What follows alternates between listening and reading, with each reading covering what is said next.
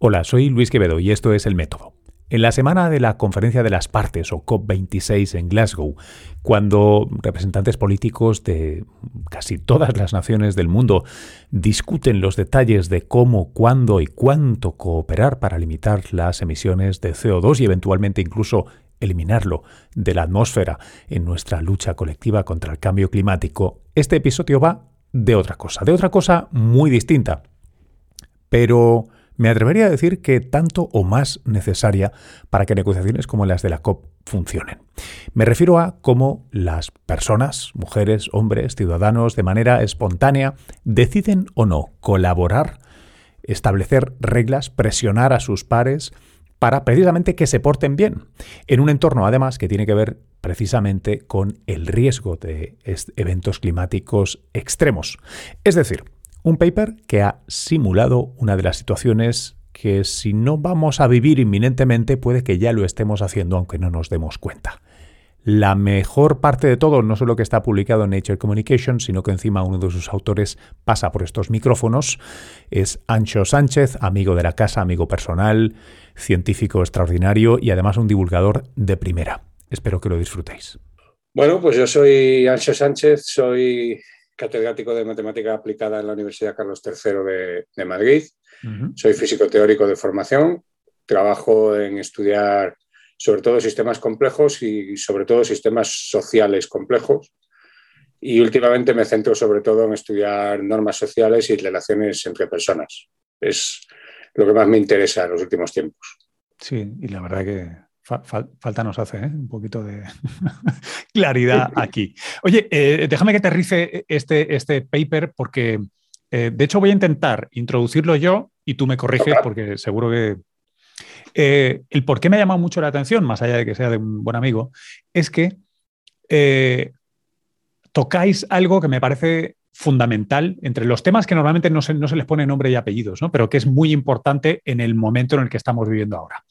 Más allá de si las medidas que tenemos que tomar son A, B o C, si tenemos que comer eh, trigo sin gluten orgánico o no, o eh, geoingeniería para rebotar más radiación solar al espacio y que no caliente el planeta, está claro que estamos en una situación compleja, eh, con cambio global, eh, con mucha agitación política y muchas de, las, eh, yo creo que hay muchas personas que se sienten impotentes, ¿no? que se sienten que la realidad les pasa por encima y que, eh, que de alguna manera el tiempo que vivimos niega esa, cita, que espero no sea apócrifa, del Dalai Lama, ¿no? de si crees que tú no puedes, que, una, persona no puede hacer nada, ¿no? intenta dormir con un mosquito. ¿no? O sea, lo, que realmente podemos hacer en carácter individual o agregado. Em, hago esta intro tan rebuscada porque entiendo que lo que perseguís en el paper es intentar entender cómo reaccionan grupos sociales a las normas que en principio son de aquellas que joden a todo el mundo, pero cuando agregas esos pequeños disgustos acabas en, algo bueno, ¿no? Como la tragedia de los comunes, como el, dejar que un campo se, se, refresque un año y podamos todos cultivar al siguiente, e, etcétera, etcétera. ¿Más o menos va por aquí? Va por ahí. Lo único que te diría es que eh, en el trabajo lo que hablamos es de normas sociales autogeneradas entre la gente, en el colectivo de, personas. O sea, lo que has dicho es perfecto, pero simplemente... no impuestas. No impuestas externamente, sino que se generan, queremos ver cómo se generan, cómo inducen a la gente eh, a cooperar, en este caso estamos hablando de mitigar el cambio climático, y a la vez cómo eso también afecta a las, a las normas. Dime la versión tweet del resultado y luego vamos a cómo se diseñó el experimento y, cómo lo llevasteis a cabo. La versión tweet, pues es eh, decir que eh, en una situación de riesgo colectivo, eh, cuanto más intenso es el riesgo, más fuertes son las normas sociales que aparecen y más resistentes a cambiar cuando ese riesgo disminuye dinámicamente, ¿eh? o sea, cuando disminuye, no cuando es pequeño, porque es, o sea, es cuando pasas de mucho a poco. Exacto, exacto. ok, ok. ¿Cómo, cómo, te planteas eh, estudiar esto? Eh, ¿Cómo, cómo, cómo, se hace? Pues mira, hoy, hoy lo estaba contando en, una cosa en mi universidad a chavales de la ESO y les he dicho directamente esto, mira, yo soy físico y creo que las cosas se miden.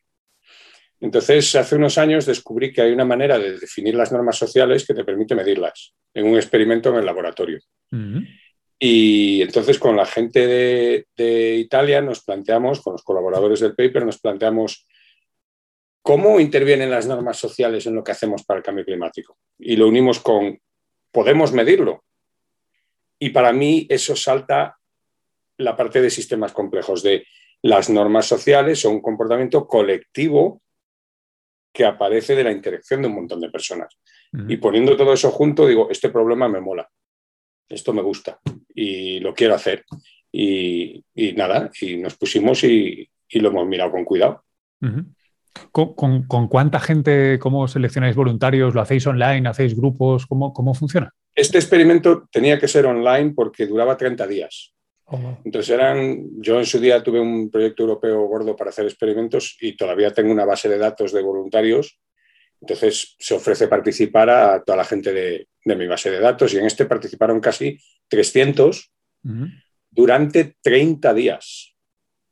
Cada día tenían que ir a la web, tomar unas decisiones, contestar unas preguntas y así 30 días, lo cual está muy, muy bien que aguanten 30 días. ¿Por qué tanto tiempo? Porque queríamos que hubiera tiempo a formarse esas normas sociales. Entonces, si lo haces ahora en un rato unas cuantas personas en el laboratorio interaccionando muy deprisa, no tienen tiempo para madurarlo. En cambio, haciéndolo 30 días, pues vimos que efectivamente funciona y podemos ver la evolución de las normas, que es algo que nadie ha visto experimentalmente hasta ahora. No me voy a tirar mucho el pisto, pero esto es así. O sea, los primeros que medimos dinámicamente una norma social somos nosotros. ¿Y cómo, cómo lo hacéis? ¿Qué, tipo de normas? Dibujame un poco. ¿Qué, me encontraría yo como voluntario? Eh, pues te encontrarías preguntas muy sencillas. O sea, nosotros usamos la, la definición de norma social que dio una economista italoamericana que se llama Cristina Bicchieri, y que la usamos porque es operacional, porque la puedes medir. Pero además ella la ha usado, por ejemplo, para intervenciones en, África con la ONU para reducir la mutilación genital femenina y estas cosas, y realmente funciona, con lo cual dices, hombre, esto parece que captura la realidad. ¿Y cómo lo define? Pues solo tienes que ver dos cosas que se llaman, vamos a dar el nombre pijo, pero lo explicamos, expectativas empíricas y expectativas normativas. Expectativas empíricas. Pues es simplemente, ¿qué pienso yo que vais a hacer los demás? Yo me planteo una situación y digo, ¿y qué, van a hacer todos estos ahora? Por ejemplo, eh, para mitigar el cambio climático. ¿La gente va a mitigar el cambio climático? ¿Cuánto? ¿Qué esfuerzo van a hacer? Me lo planteo. Esas son mis expectativas. Y luego las normativas son un pelín más elaboradas, pero lo vas a pillar enseguida, porque es, ¿qué creo yo que creen los demás que debo hacer. Ok. Entonces, me planteo, ¿estarán pensando que tengo que contribuir con tanto esfuerzo, por ejemplo? ¿Qué, cómo, lo, cómo, lo, verán? ¿Me castigarán si no lo hago? ¿Hago lo correcto conduciendo mi coche o debería cambiarme a otro o debería coger el tranvía? No, pero creen, que debo, creen ellos que debo cambiar eso es, eso es. sí, sí, sí, El grupo, ¿no? el superego, ¿no? Es un poco freudiano esto. Exacto, exacto. Entonces, cuando las dos cosas coinciden, cuando lo que yo creo que van a hacer los otros y lo que creo que ellos quieren que haga yo coinciden, tengo una norma social. Claro, si hay un grupo grande de gente que comparte esa misma creencia. De acuerdo. Es que ocurre que yo eso lo puedo preguntar y ya sabes que a mí me gustan los experimentos económicos. Entonces, me gustan más que hacer una encuesta porque le pago a la gente, intento que me contesten la verdad pagándome, pagándoles. Ya. Entonces, aquí lo puedo hacer igual. ¿Por qué? Pues yo les planteo un dilema. Tienes tanto dinero, ¿cuánto vas a contribuir para mitigar el cambio climático? Y eso es una acción que toman. Y eso es un primer dato que yo tengo. Pero les pregunto, ¿qué crees que van a hacer los otros? Si aciertas, te pago otro poco de dinero. Ok. Y eso lo puedo saber porque como tengo lo que han hecho, lo comparo y digo, ah, pues tú has acertado, te pago, tú no. Y lo otro es igual, le digo a la gente, esto no se lo puedo pagar, claro, porque son sus creencias personales. Les digo, ¿qué crees tú que deben hacer los demás? No qué van a hacer, sino qué deben hacer. Y luego les pregunto a todos, ¿Qué creéis que ha contestado la gente a esta pregunta? El que acierte se lleva un dinerito. Entonces lo puedo preguntar y puedo tener el dato de lo que piensa la gente y puedo decir, pues ahora se ha creado una norma en que la gente dice que hay que contribuir con la mitad de lo que tienes, por ejemplo. Claro, y, las personas tienen acceso a, o sea, día tras día a esos resultados. A lo que ha pasado, no a, lo que ha pasado. Sí. Eso es. Con lo cual sí que poco a poco pueden ir conformándose a la norma social tácita, ¿no? Es decir, bueno, joder, el vecino se ha pasado a un híbrido eh, igual, ¿no? Sí, sí, sí, exacto. yo les digo lo que ha pasado cada día. No lo que me han contestado estas preguntas sobre sí, sí, la intimidad no, pero, pero, pero la, factualidad del mundo sí. De ese mundo social que va. Y, una cosa que me. Y tú has dicho antes, ¿no? En, la intro. Eh, riesgo alto, riesgo bajo y, cambios de riesgo. ¿Eso cómo se refleja? Pues mira, nosotros les plantábamos una situación en la cual eh, si el grupo contribuye a evitar una catástrofe climática o de otro tipo, poniendo dinero, entonces lo que pasa es que voy a cerrar la puerta porque alguien viene. Entonces eh, lo que ocurre es que eh, si, se si se junta ese dinero no pasa la catástrofe. Okay. Y entonces lo que te has podido ahorrar no poniendo para, para que no pase la catástrofe, te lo quedas. Ok. ¿Vale? En cambio, si no se llega a alcanzar ese umbral, viene la catástrofe y pierdes todo con una probabilidad, y aquí está el riesgo, que puede ser el 90%, ah, el 60% o lo que sea. ¿Esto qué refleja? Pues nuestra propia incertidumbre sobre los efectos del cambio climático. O sea, sabemos que va a ser malo. Claro, pero ¿cuán malo? ¿Y cuán, cuán malo no lo sabemos? Entonces, aquí jugábamos con el riesgo y a unos les hacíamos empezar con un riesgo muy alto y a otros con un riesgo más bajo y luego los cambiábamos. Y entonces lo que veíamos es que los que empezaban con el riesgo alto, enseguida aparece una norma de contribuir que cuando los cambia el riesgo bajo dura, empieza a ir decayendo, pero dura en el tiempo. Mientras que los que empezaban en el riesgo más bajo, pues la norma aparecía, pero claramente más baja que en el otro caso, con menos fuerza. Y ahora si quieres te digo que entiendo por la fuerza de la norma. Ah, sí, sí. Pero, pero claramente se ve mucha diferencia entre tener muchísima probabilidad de perder todo y tener una probabilidad alta, pero ya no tan mala claro, de perderlo. Es, interesante porque, claro, tú eh, les cuentas directamente, mira, este es el riesgo, ¿no? Como si estuvieras jugando en el casino, se lo dices. Y seguramente, porque podríamos hablar de, hablar de cambio climático, pero pero estamos en, esperamos el coleo de la parte más gorda de la pandemia, que de hecho eh, la pandemia se ha caracterizado por grupos sociales, ¿no? Eh, que estaban en estas dos situaciones, ¿no? Gente que pensaba que no había riesgo y gente que pensaba que había riesgo. Y ahora, como está todo en flujo, ¿no? se está notando esa relajación, esa. Es, claro, pero, fíjate, ahí también surgió una norma muy fuerte. Si te fijas, yo al menos lo que veo aquí en Madrid, sí. es mucha gente que todavía va con mascarilla por la calle. Sí y eso es una norma social que ha quedado de cuando iban las cosas muy mal.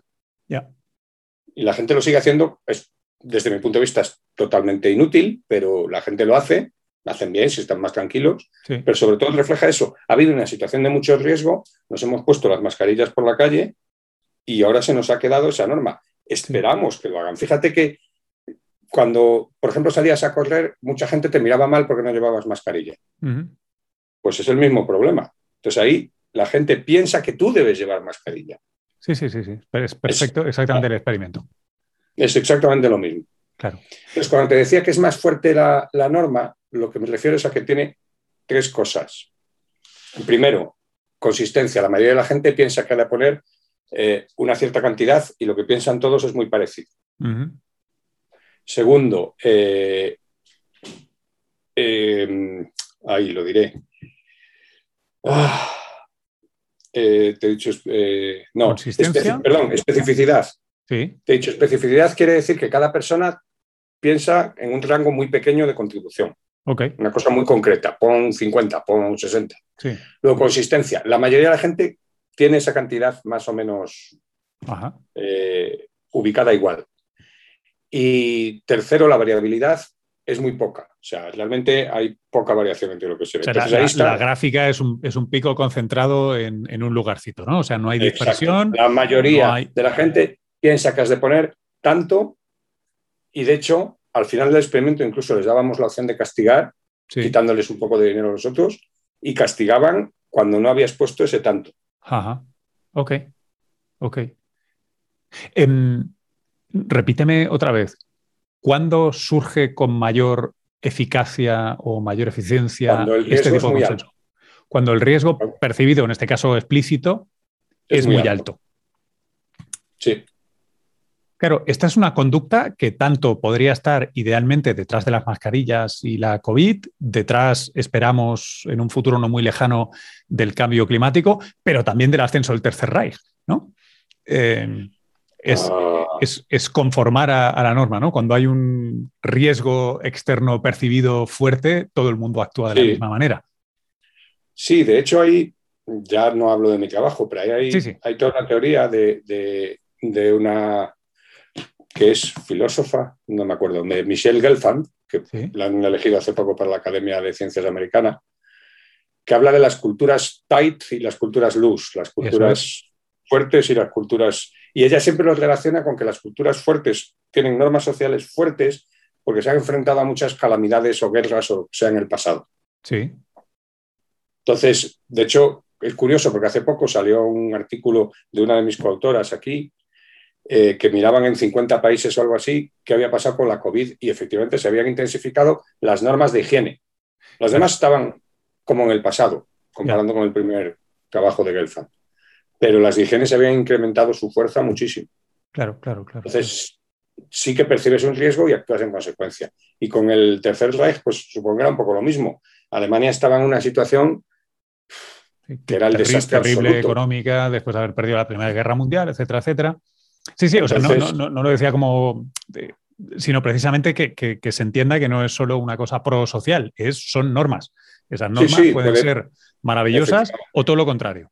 O todo lo contrario, efectivamente. Claro. Eh, eh, Ancho, eh, saliendo, entiendo, fuera del scope concreto del paper, pero no, puedo no hacerte la pregunta. ¿Puedo usar esto? ¿Puedo usarlo para algo? ¿Cómo? Para mucho. Mira, hay un experimento antiguo, pero lo han repetido hace poco, sobre mejoras de consumo de los hogares, de consumo de luz. Que además en la época de esta de subida que tenemos. interesante. Y lo que hacen es simplemente cosas como decir, eh, la, estás o la mayoría de los hogares gasta menos que tú. Te lo añaden en la factura. O estás en el tercio mejor de los, del gasto de los hogares. Qué interesante. Eso sería es, corregir tu expectativa antigua. Ya, ya, ya, Es, una vuelta de tuerca a lo que se llama el, nudge, ¿no? El nudge theory, por el que le dieron el novela exacto. Eh, Exacto. Entonces vas a las expectativas y dices, fíjate, tú no sé qué percepción tienes de lo que hace la gente, pero yo te digo, la mayoría de la gente ahorra más que tú. Claro, claro. Y luego, en el experimento reciente, hacían otra intervención que era dar la norma, eh, dar la, expectativa normativa, diciendo directamente, la mayoría de la gente cree que todos deberíamos ahorrar tanto. Sí. Bueno, pues con esas dos intervenciones conseguían bajar el consumo de luz de, las, de la mayoría de familias. Qué interesante. Y de hecho, cuando mejor funciona es cuando le ponían los dos mensajes en la factura. Claro, claro, claro. Esto es lo que. Esto es, esto es un poco una chorrada, pero ahora te vuelvo al caso porque empecé con Vikieri. Sí. trabajó en un programa de la ONU para reducir la mutilación genital femenina en, en Alto Volta o Burkina Faso, como se llame ahora. Sí. Y lo que hicieron fue también corregir las expectativas de las madres, que son las que normalmente llevan a, cortar a sus hijas. Entonces les informaban de que las, sus expectativas normativas estaban equivocadas, que habían hecho una encuesta y que las madres en general no pensaban que deberían hacerlo, simplemente veían a otras hacerlo. Y con eso redujeron muchísimo el, el problema de la mutilación genital femenina en este país. Entonces, claro que puedes hacer muchas cosas, porque entiendes qué es lo que está como impidiendo a la gente ver lo que ha de hacer para bien o llevándola a hacer algo que no quieren hacer. Y sabes dónde tocar. Wow. ¿Te imaginas hacer algo así en Twitter? Y decir, una mayor parte de usuarios consideran que no debería responder borde eh, al leer un tweet. No, más aparte, ¿eh? pero no, pero una cosa que ocurre, por ejemplo, yo no sé si ya lo has notado en Twitter últimamente, que vas a retuitear, tú pones un artículo y yo te voy a retuitear y, me dice Twitter, ¿has leído el artículo? Sí, el prompt. ¿Quieres leerlo? Si me dijera, el 90% de los retweets han leído el artículo, eso. Seguro que lo leía más gente. Claro, pero ahí está la gran diferencia, ¿no? Y donde dais en el clavo en, el estudio y, encaja con el Natch Theory y todo. Es decir, no es. E, e, es que, claro, se, hace de una manera. Eh, moralizante y, de hecho muy deontológica, ¿no? Eh, o sea, esto que hace Twitter o Facebook o quien sea es lo que deberías hacer, como si Kant te apareciera ¿no? en la red social y, te, y, te, hiciera así.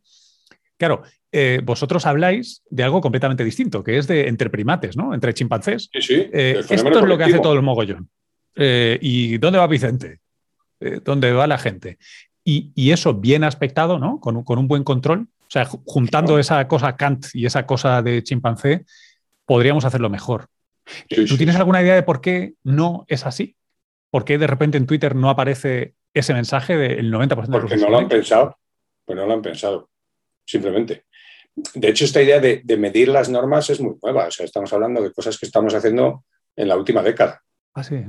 Entonces, eh, las ideas de Vickeri las pone en un libro en 2006, pero realmente empieza a trabajar midiendo en experimentos en 2012, 2013. Hay otra corriente de gente que les llama, es lo mismo, pero les llama normas descriptivas y normas injuntivas, o no sé cómo traducirlo del inglés. Eh, yo trabajo con otra persona de ese, de ese grupo, con, con, un agente de comunicación de Michigan, con María Lapinski. Y ella, por ejemplo, lo ha usado para normas de higiene en los baños, de lavarse las manos, de cómo emitir mensajes, porque ella es, es, de comunicación. Entonces, lo que estudia es cómo emitir el mensaje claro. para que haga más efecto. Claro, claro. Pero yo creo que es una cosa que, primero, no es todavía muy conocida y, segundo, que a Twitter en el fondo le da igual. Vale, es verdad. Sí, sí, es, cierto, es cierto. Oye, me, parece interesantísimo. Voy a, voy a, de hecho, voy a enlazar en el podcast la, versión reducida del paper, además del paper, que me has enviado el, digerido este que, está, que está muy bien, porque va muy al punto y la gráfica creo que es clarísima. Y, mm, oye, y se, se nos acaban los minutos, pero hay una cosa que te quiero pedir vámonos a la Moncloa, tío, o al Congreso de los Diputados y les contamos esto. Eh, esto les iría muy bien. Podrían, podrían conseguir grandes cosas. Pero si esto, esto, esto es cuestión de tener algo que España no tiene que ya la mayoría de los sitios sí tienen, que es una oficina de ciencias del comportamiento. Ya. bueno, tenemos la de asesoramiento técnico parlamentario, que le acabamos de. Sí, sí. Eh, pues se está fundando. Está, ahora nos falta este, los, los ¿cómo se llaman? los Nudge Units, ¿no? Sí, exacto. Pero fíjate que Obama dio orden de que todos los departamentos federales tenían que tener una oficina de, de behavioral. Sí, sí, sí, y aquí en España no tenemos ninguna. Ninguna. En el Reino Unido no sabía. ha acabado siendo una, entidad incluso semi-privada que se llama Nesta, que trabaja para el gobierno, pero también trabaja fuera. Y, por ejemplo, con verdaderas chorradas han logrado eh, simplemente reducir las citas a las que no va la gente en el sistema público de salud. Sí, sí, sí, o recaudar impuestos. Eh, yo he visto el caso. un este mensaje del estilo de cada cita perdida son 500 libras. Ya. Y entonces con poner esa tontería te va el 20% más de la gente a las citas. Gasto cero. Sí, sí, marginal comparado aquí, con. Aquí en España no estamos en ello. Cada vez hay más gente interesada en estas cosas de comportamiento. Mm. O sea, por ejemplo, nosotros trabajamos con la Fundación Cotec haciendo experimentos para, entender problemas de innovación y Cotec quiere transmitirlo a los innovadores, a las empresas, pero el, gobierno no lo acaba de pillar. Mm. Entonces, estaría bien que en el Parlamento, los de ciencia del Parlamento, hablaran de esto y le contaran a los diputados, oye, que es que se puede hacer esto. A ver, ojo, aquí, como dice el propio inventor del término, Richard Thaler, aquí caes en el peligro del paternalismo y de conducir a la gente hacia donde tú crees que es el bien. Entonces, esto tiene que ir acompañado de un trabajo ético serio. Y de consulta ciudadana y de... Sí, sí, sí, no es... No, es, eh, claro, pues si no estamos en, si no esto ya lo inventó Goebbels, ¿no? La propaganda es una fantástica innovación, ¿no? Por volver al símil que hacía antes. Eh, claro, pero, tienes otro caso, que ha sido lamentable y que todos los que hacemos algo de comportamiento nos hemos quejado cuanto hemos querido. El famoso ingreso mínimo vital. Ok. Está muy mal diseñado el procedimiento de solicitud y de hecho no ha llegado a todos los que se quería llegar porque hay mucha gente que ni siquiera sabe cómo hacerlo. Ok. Porque es muy complicado. Y en particular, estás hablando de darle dinero a gente que no lo tiene y le pides que te lo haga por Internet. no tiene mucho sentido. Entonces, la gente de, Behavioral proponía que se hiciese al revés, es decir, que se identificase gente, se le mandase una cartita breve diciendo, está usted en esta situación, confirme y le pagamos. Claro. Y luego ya revisarás tú a ver exactamente cómo es. Bueno, es como la clásica de la donación de órganos. Claro, eh, igual. si tú tienes que inscribirte, pues generalmente no donas, y si tú tienes que borrarte, generalmente donas. Eso es lo que el colega de Richard Thaler, Cass Sunstein, que es abogado, llama el, sludge. Quitar el sludge de las cosas, quitar todo lo que está estorbando. y está estorbando también por razones de comportamiento, porque le pides a la gente que haga cosas que les resultan complicadas. Claro, claro, claro. Bueno, nos queda mucho por hacer, pero tenemos buenos, hay buenos mimbres. Eh, es cuestión de ponernos a, currar. Y hay, hay ejemplos, ¿eh? Muchos. Aquí también, sí. Sí, sí, no, me refiero que viendo lo que se ha hecho en el Reino Unido o en Estados Unidos. Ah, pues podemos copiar y adaptar eh, muchísimas, muchísimas acciones y, normas, claramente. De hecho, es una de las cosas que a nivel personal más me ha sorprendido de la pandemia que no haya, ido, no haya habido eh, comunicación en este sentido. Em, seguro que había muchísimas cosas que hacer, pero como yo me dedico a esto, pues eh, me, ha sorprendido que la comunicación no fuera en ese sentido. ¿no? Claro, y en el caso del cambio climático, por, por acabar donde empezamos, yo no digo que haya que mentir, no hay que mentir nunca, pero digo que hay que dejar muy claro que el riesgo es muy grande. Ya. Sí, Entonces, no, se eh, riesgo no se comunica el, tamaño del desastre al que vamos. Entonces, hoy en, la sesión esta que he estado había un, un, económetra que analiza datos y decía, lo que hay que hacer es dejar de hablar de la media, va a subir la temperatura un grado y medio, dos grados. En el polo va a subir dos o tres grados mínimo y todo eso se va a derretir y la vamos a liar. Y eso no, la gente habla del grado y medio, los dos grados, como si... No, no, no, os estáis equivocando decía otro de mis amigos que al infierno vamos. O sea, eso ya no tiene solución con el cambio climático. Pero como decía Dante, el infierno tiene nueve niveles. Todavía podemos elegir dónde nos vamos a quedar. Claro. Pero por eso hay que hablar del, riesgo del noveno. claro, y sí, aquí podríamos estar otra hora más. Y, también qué tipo de comunicación se hace, porque, y yo creo que esto lo hemos comentado, yo te, yo te he dado esta chapa muchas veces, para mí el, paradigma en el que estamos es en el, en el, apocalíptico, ¿no? El fin de los días, el milenarismo medieval. Por tanto, esto induce también en Nudge Theory a la inacción, es decir, es la pasividad. tú no puedes hacer nada porque el, no es un riesgo alto porque tú careces de agencia. Entonces, un riesgo alto, si tú no tienes agencia, no funciona. De la manera que se comunica, no solo hay que hacer, como tú dices, comunicar adecuadamente la magnitud del riesgo, sino también la agencia. Eh, es decir, lo del mosquito que decía el Dalai Lama, ¿no? Eh, ojo, que un mosquito puede dar muy por saco. Eh, podemos agregar comportamientos, ¿no? Em, sí, pero hay reflexiones muy sencillas que puedes hacer. Yo me acuerdo, volviendo de Japón, en un avión que venía Tokio-Madrid, dice el piloto, no sé por qué le dio por decirlo, hemos cargado 90 toneladas de combustible y vamos a gastar 80 toneladas de combustible. Y yo me hice la cuenta en un momento y ese es el combustible que yo gasto con mi coche en un año. Entonces, si yo no voy en ese vuelo de Japón, que son 14 horas, estoy ahorrando un año de combustible de mi coche y, su correspondiente CO2 y todo eso. Entonces, la gente piensa que pequeñas contribuciones son muy pequeñas y es mentira, son muy gordas. Y si todos nos ponemos a ello, claro que contribuimos. Y es lo que tú dices, la gente no percibe que sus decisiones tienen consecuencias. Si yo en vez de comer carne todos los días, la como una vez a la semana, yo nunca defiendo hacerse vegetariano, pero no tengo por qué comer carne todos los días. pues si tenemos en cuenta que el metano, que es el peor gas de efecto invernadero, el 30% viene de las vacas, pues suma. Entonces, claro que hay que convencerlos de la agencia, efectivamente. Lo haremos. Ancho, muchas gracias. Gracias a ti siempre, Luis. Eh, además, hablar contigo me hace ver lo que hago de otra manera y, explicarlo siempre te hace entenderlo mejor. qué bien, qué orgullo. Gracias, tío.